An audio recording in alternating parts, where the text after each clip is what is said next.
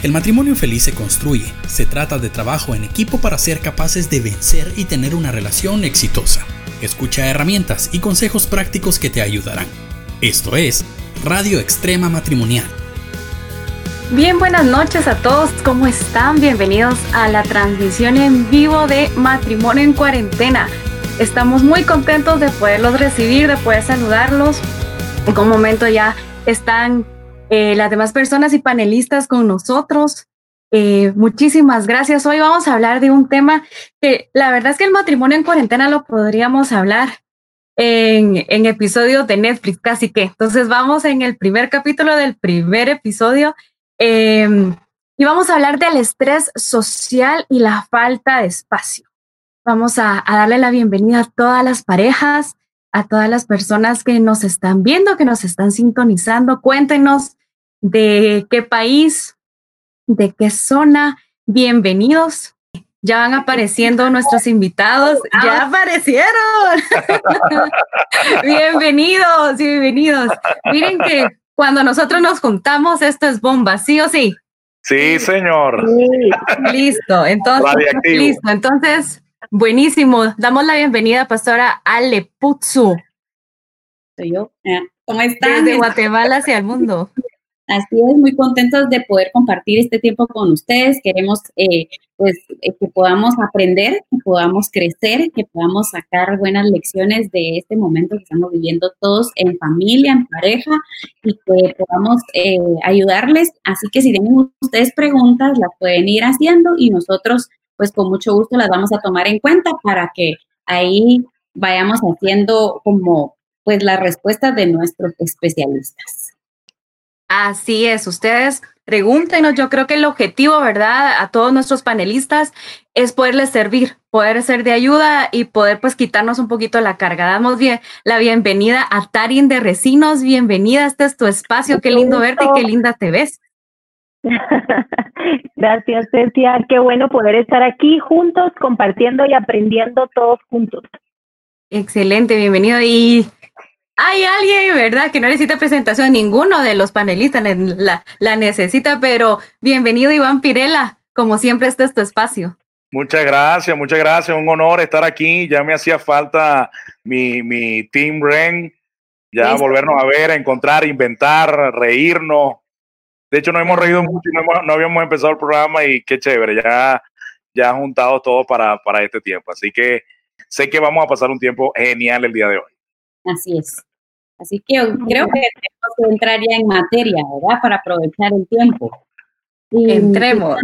Queríamos hablar acerca hoy del estrés, mm. ¿verdad? Eh, todo este tiempo que hemos estado eh, pasando, algunos países llevan más días, otros menos, eh, pero todos estamos casi que en la misma situación.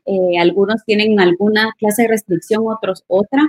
Por ejemplo, ahorita Iván nos decía que solo pueden salir dos veces a la semana. En Guatemala no, no está así, pero eh, hoy hubo pues ya una noticia que subieron los casos, así que no sé cuáles van a ser otras, eh, pues, mm, como situación, que cómo va a cambiar la situación, ¿verdad? Entonces, eh, estamos aquí, ¿verdad?, para platicar acerca de, de este momento de crisis. Hablemos de qué es una crisis. ¿De qué se trata estar metidos en la casa todos juntos, todo el día, toda la noche, sin salir? No hay escapatoria.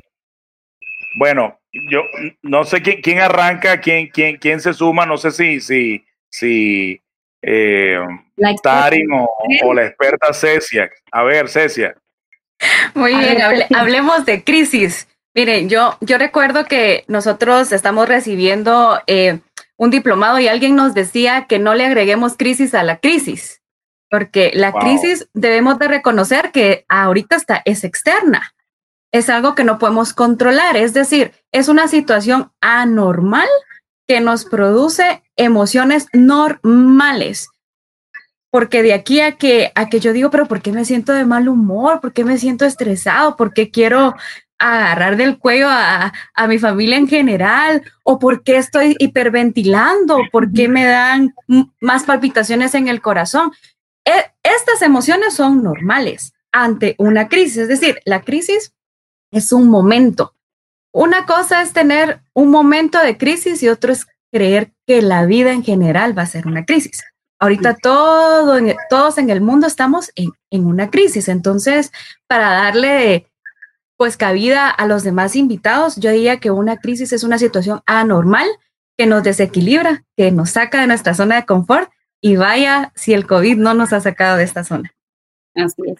Y saben que, que yo pienso, bueno, hace un momento estaba eh, analizando todo esto y es que cuando vino esta crisis nos agarró como que en, en fly, decimos, ¿verdad? En seco, eh, y ya estábamos acostumbrados a cierta eh, forma de vida, ya estábamos, ya teníamos como el, control de lo que nosotros vivíamos y en este momento las habilidades que teníamos para nuestra vida nos están quedando cortas.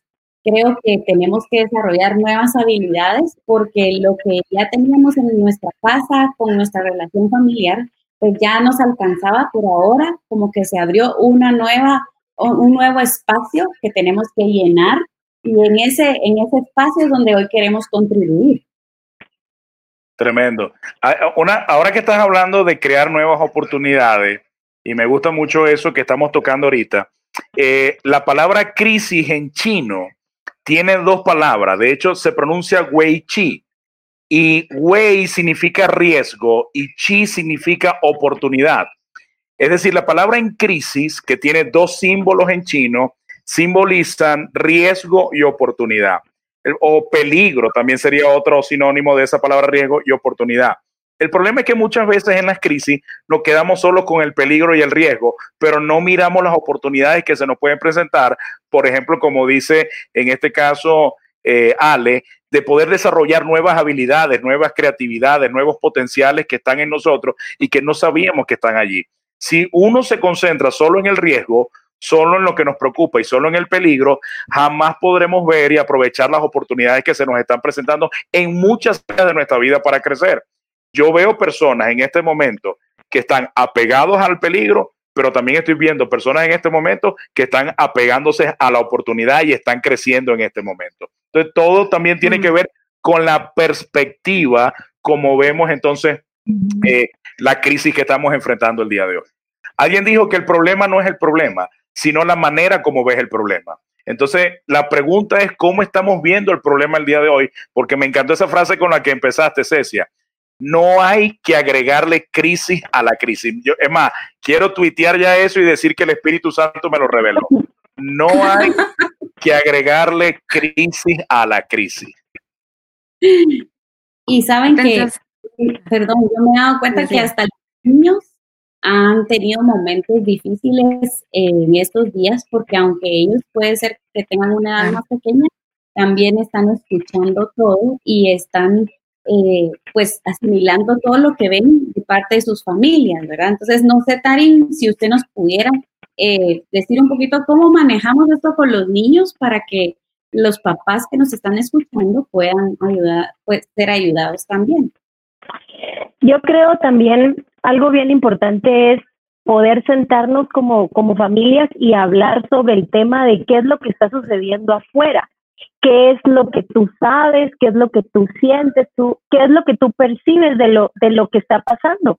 Porque recuerden que los chicos también han tenido muchísimos cambios, ellos ya llevaban una rutina para ir al colegio y ahora tienen que adaptarse a estar en casa y hacer las tareas en casa, pero los seres humanos tenemos una gran habilidad y es la resiliencia, es esa capacidad de poder adaptarnos, de poder hacer nuevos cambios en nosotros, de rutinas, de horarios, de una estructura y de hacer como el ambiente mucho más agradable para que los chicos en casa no sientan, digamos, más la presión de lo que está sucediendo y que nosotros podamos decirles a ellos también, esto es temporal, esto no es eterno y hacerlos a ellos conscientes de que la situación va a cambiar en dado momento, pero que es un momento en donde también podemos disfrutar el estar en casa, el poder aprender, el de hacer acuerdos con los chicos, el de, el de decir, bueno, tú llevabas una rutina en el colegio, pero ahora lo vamos a hacer de esta manera. Y es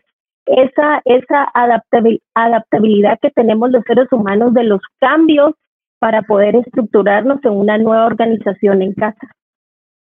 Es que es interesante que, que lo, lo, que tú mencionaste, Tarin, de la resiliencia. Creo que un punto importante, no sé qué piensa Pastorale, es reconocer que hay una emoción que nos embarga y que esto, las emociones en sí, se nos fueron de las manos. Y sabe que, yo creo que no es algo extraño o raro que estemos pasando este, este montón de sentimientos. Yo, por ejemplo, aquí me voy a confesar, ayer mm, a mí me dio ya fuerte el. Ya va, ya va, ya va, que vamos a grabar esto, ya va, vamos a grabar. Ok, ok, okay. 3, 2, 1, otra vez, dígalo. Número uno, bueno, pues la verdad es que eh, yo soy alguien que disfruto estar en mi casa y siempre me he jactado de eso. Eh, yo soy una persona que podría vivir en mi casa sola y que va, toda esa vaina, ¿verdad? Pero cuando ya, ahorita yo ya tengo más de los 25 días, porque antes de que empezara la crisis de, del COVID, yo ya tenía 15 días de estar en mi casa porque tuve una lesión en la espalda. Entonces yo llevo 27 días más 15 días, o sea, casi 40 días estoy eh, en esto, ¿verdad? Literalmente la cuarentena. Exacto. Entonces, ayer en la mañana yo estaba así como muy irritada y, y yo le dije a mi esposo, mira, necesito por favor que me den un tiempo sola. ¿verdad? Necesito que me dejen en paz, no quiero hablar con nadie, no quiero que nadie me pregunte, no quiero que nadie me pida, no quiero que nadie me hable. Y me dice, bueno, ¿sabes qué? Me voy a llevar a los niños, mi suegra vive aquí en el cuarto piso del edificio, me los voy a llevar a dar un, paseo ahí arriba, a que vean a la abuelita, sí, váyanse, váyanse. Y los niños dicen, no, yo no me quiero ir, yo quiero estar en la casa, queremos jugar play. Y yo dije, bueno, entonces me voy a ir yo. Sí, ¿verdad? Me voy a ir yo a visitar a mi suegra. El asunto es que cuando ya estaba lista para ir, me dice, no, no, no te vayas, nos vamos todos contigo. Y dije, pero ¿qué es la parte de quiero estar sola que no entendieron? ¿Sí? Y, la verdad es que yo al final me sentía como mal por estar sintiendo todas estas cosas, pero me di cuenta de que no solo yo, porque he hablado con otras personas, hemos estado con estas emociones que no conocíamos. Yo nunca pensé que iba a huir ¿verdad? decir, ay, no quiero ver a mis hijos, no quiero estar con, mi esposo, sino que yo necesitaba ese tiempo para sentirme eh, como para volver a tocar base, no sé cómo se llamará eso, pero el asunto es que yo quería volver a encontrar un punto en donde yo me sintiera tranquila y segura, ¿verdad? Ahora, Ale, yo quiero aprovechar eso que estás contando, que no sé cuántos hogares estarán viviendo exactamente lo mismo. Sí para que Cecia, Cecia, tú pudieras responder si estamos siendo egoístas, malos, si, si es que se, se, nos metió un demonio, o sea, dejamos de ser cristianos en ese momento, o sea, tú puedes explicarnos qué es lo que está pasando cuando nosotros estamos deseando un momento a solas y decir, mira, yo sé que eres mi hijo, yo sé que eres mi esposo, pero ya va, que espérate un momento, que déjame estar solo. ¿Es normal esto? Eso me recuerda una pregunta que me hicieron hoy en Facebook. ¿Los cristianos pueden sentir ansiedad o estrés? Yo respondo, la mayor, la mayor habilidad de los seres humanos es ser humano. Así, así de claro. No podemos venir de superhéroes a decir que no sentimos. Es totalmente normal. Así como somos seres relacionales, Iván, así como somos seres que nos encanta andar en el abrazo y que ahorita ya creíamos que no, no, no, nos vamos a contagiar o algo así. También somos personas que necesitamos nuestro espacio, nuestro tiempo. Y qué difícil, porque estamos dentro de casa necesitando un tiempo. Y como decía. como Jesús, yo puedo decir de vez en cuando, no sé, a mi suegra, apártate de mí, Satanás. O sea, de vez en cuando está bien que yo pueda decir algo como eso, no sé, o, o que mi esposa me lo diga a mí, no sé. Eh, pero, eh, eh, o sea, es normal, es humano sentir lo que estamos sintiendo. No es porque soy cristiano, no es normal. está mal que sienta eso. Yo diría que eh, es de inteligentes el decir necesito tiempo. O sea, mm. no nos tenemos que ver fuertes. En la vulnerabilidad está el poder. Segunda frase. Ah, eso. Mira, ya, mira, mira, ya va que, ya va que va muy rápido con esa frase. En la vulnerabilidad está la Está el poder. Está el poder. Yo la voy a escribir primero antes que Chepe la agarre, ya va. No, no porque, porque, sabes, no puedo hacerle frente a lo que no soy consciente que, que tengo o que siento. O sea, si yo digo, todo está bien, este estrés es solo mío, no, de repente lo, lo, lo decía Tarin y me encantó lo que dijo, que todos en la familia lo estamos viviendo de manera diferente y qué rico y qué lindo es poder decir, miren, platiquemos cómo se sienten del encierro, cómo se sienten de no, de no poder tener sus mismas rutinas. Así que, verá que es muy normal, Tarin, el poder sentir estrés y poder confesar que tenemos estrés sin culpa. Sí, es muy normal y, y recordemos que nosotros los seres humanos somos relacionales, pero también necesitamos ese espacio personal, ese momento en el, en el que yo necesito estar a solas, leer, eh, hacer mis cosas, pero es totalmente normal. Por eso es de que es bien importante que en este tiempo hagamos acuerdos, nos estructuremos, nos organicemos, hagamos nuevas rutinas, ¿verdad? Pero sin dejar de disfrutarnos como familia. Bien, pero yo creo que el tema, el tema de, del momento es, ay, yo tengo estrés. Pero yo quiero que cada uno de ustedes nos puedan decir por lo menos dos, dos síntomas o dos reacciones que han tenido en la cuarentena. ¿Les parece? Empezamos con Pastora Ale. Dos o tres síntomas que usted diga, esto es nuevo. Oye, tú no vas a desnudar aquí. Bueno, ok. Bueno, como a mí me agarran de su, de su ejemplo, ¿verdad? Entonces voy a, decir dos cosas que yo me he dado cuenta. Número uno, me he dado cuenta que he estado un poco más irritable de lo normal. O sea que hay cosas que me sacan más rápido de mis casillas, ¿verdad? Como que tengo que estar más consciente de mis reacciones porque eh, sí me he dado cuenta que estoy un poquito como más eh, a la defensiva. Eso es una. Y la otra fue lo que me pasó ayer. ¿verdad? O sea, jamás me había pasado que yo quería salir corriendo, que no quería ver a nadie, que quería estar totalmente sola y que nadie me hablara ni se me acercara ni nada. O sea, nunca en la vida yo había tenido ese, esa, ese sentimiento. Wow. Ok, excelente. Iván, contanos. Mira, yo, yo, oye, ¿qué, qué he descubierto nuevo en mí? yo te voy a decir sincero, yo estoy preocupado de lo calmado que estoy. no, excelente punto, sí. Te, estoy muy sincero porque yo digo, o sea, yo, yo estoy viendo los desafíos que tengo por delante, económico, financiero, pero mi confianza está en el Señor. Pero yo no sé, yo en el pasado, hace un tiempo atrás, con deudas y con cosas y con muchas cosas, yo llegué a tener episodios de ataques de pánico. De hecho, me despertaba de madrugada con, con, dolor, con dolor en el pecho, con, con falta de respirar, porque estaba... Pero hoy en día, yo no sé por qué, o sea, tengo una calma que me impresiona. Yo, yo, y, y, me asusta, pues yo digo, Señor, pero no sé por qué, o sea, si vienes en estos días o, qué, pero no, o sea, más bien he estado descubriendo emociones de mi esposa, en ella sí he estado descubriendo emociones nuevas. Ay, ahora que solo las mujeres sienten.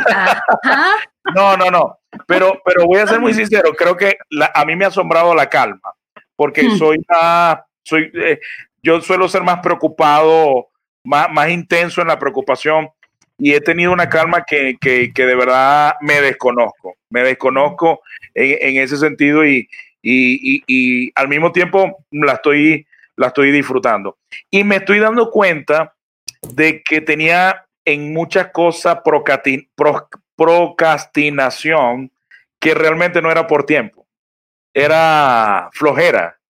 Eh, me estoy dando cuenta ahorita que no la había terminado, no porque no tuviera tiempo, porque ahora lo tengo, solo que este, me daba cuenta que era, ah, de eso, lo, hay tiempo y ahora las estoy haciendo. Entonces, eh, eso es lo que estoy descubriendo en mí, una calma que no me preocupa, estoy preocupado por la calma. Y, por otro lado, este, sí, eso de, de, de, de estar, de darme cuenta que, que estaba poniendo excusas que no eran lo que era. Eso es lo que he estado descubriendo en mí en este tiempo. Uy, eso me encanta, las excusas.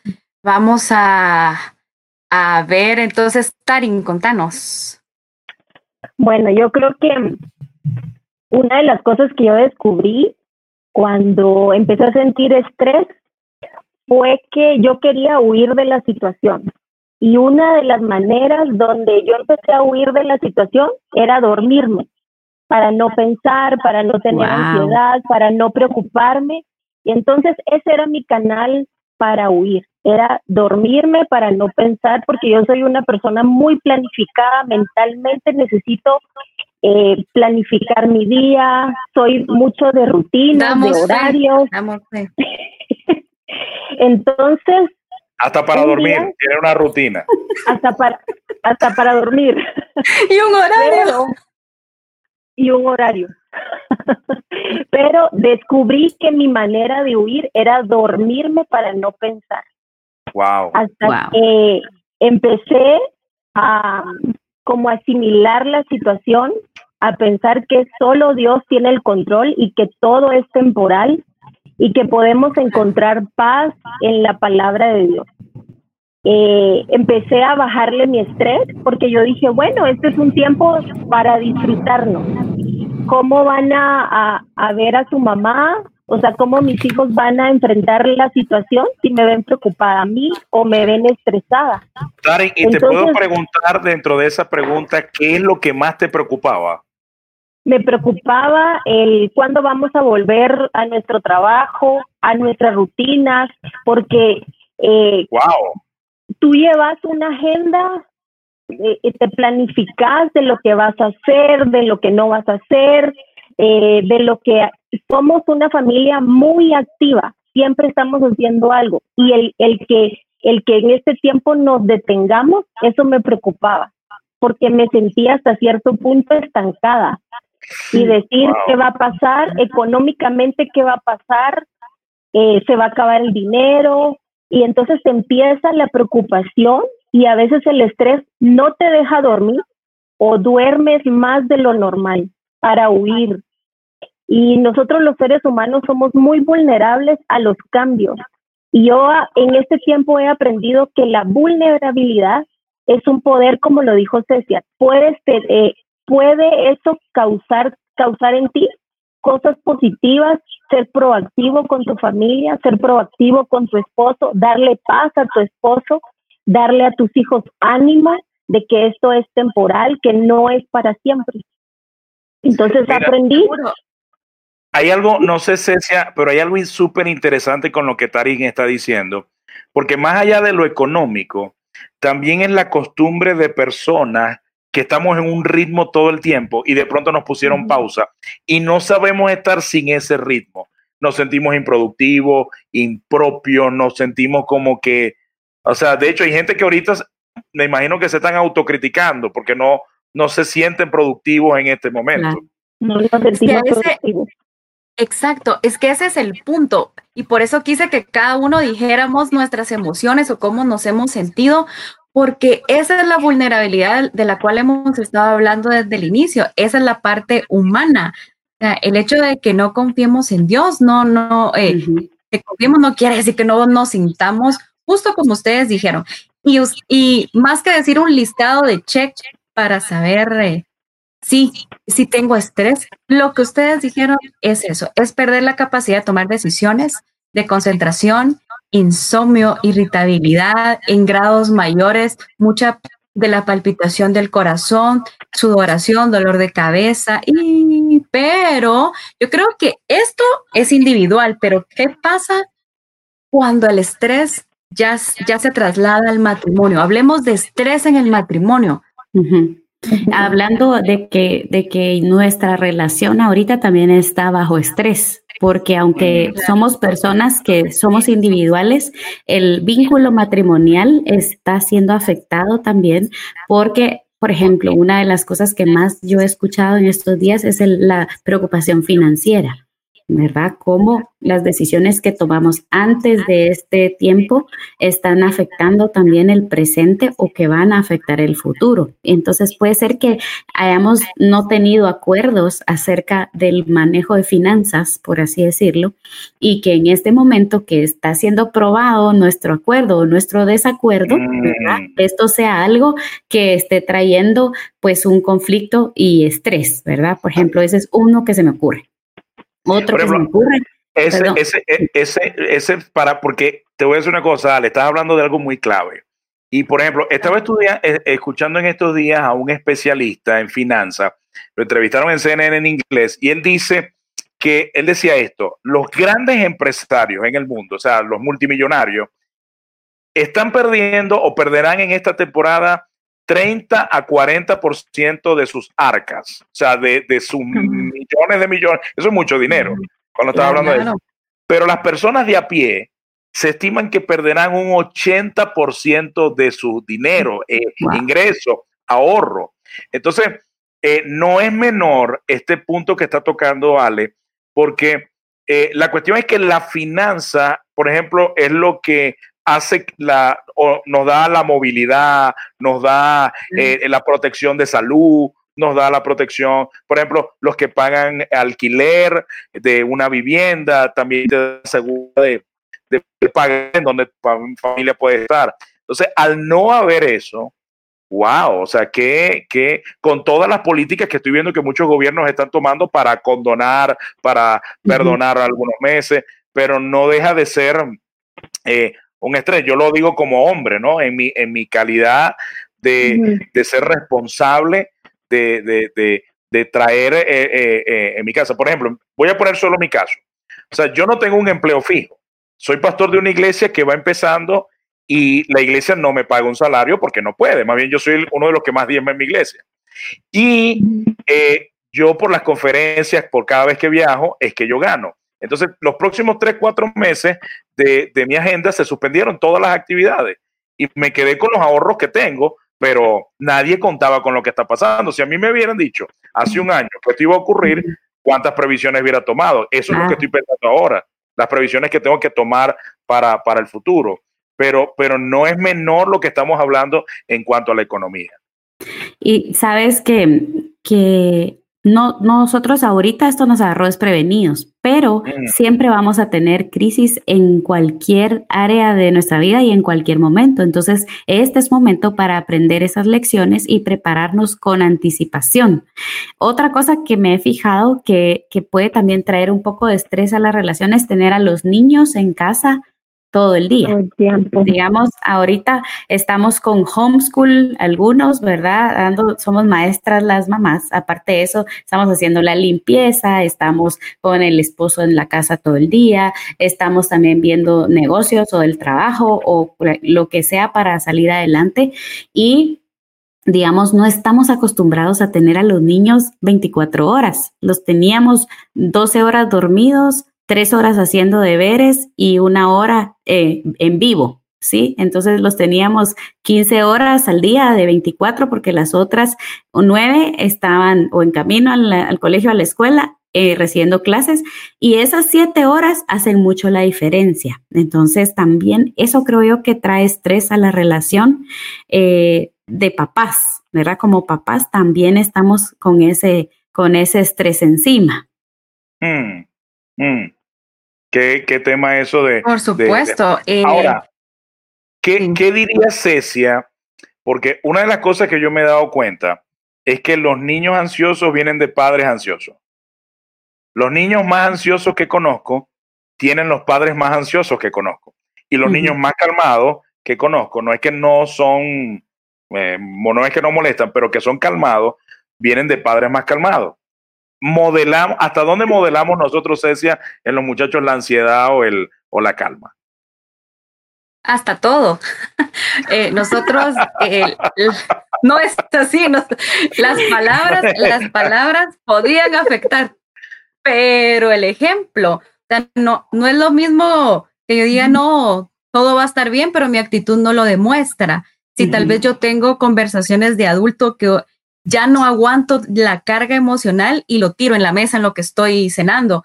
Eso impacta la vida de, nuestros hijos, impacta la vida de nuestros niños. Justo hoy hablaba con una amiga que es mamá de todo este tiempo de, cuarentena y me dice, pues la verdad con los niños estoy bien, estoy pues tal vez no sorprendida, sino estoy bien porque ellos han mantenido la calma a pesar que no, no han ido a estudiar. Yo le digo, no creo que sea solo ellos, yo creo que es el ambiente que generamos. Así que eh, como padres, entonces yo sé que como padres traemos un doble reto, no es carga, sino es reto. Invertir 20 minutos en tu relación es una buena decisión. Nosotros contra el mundo. Radio Extrema Matrimonial.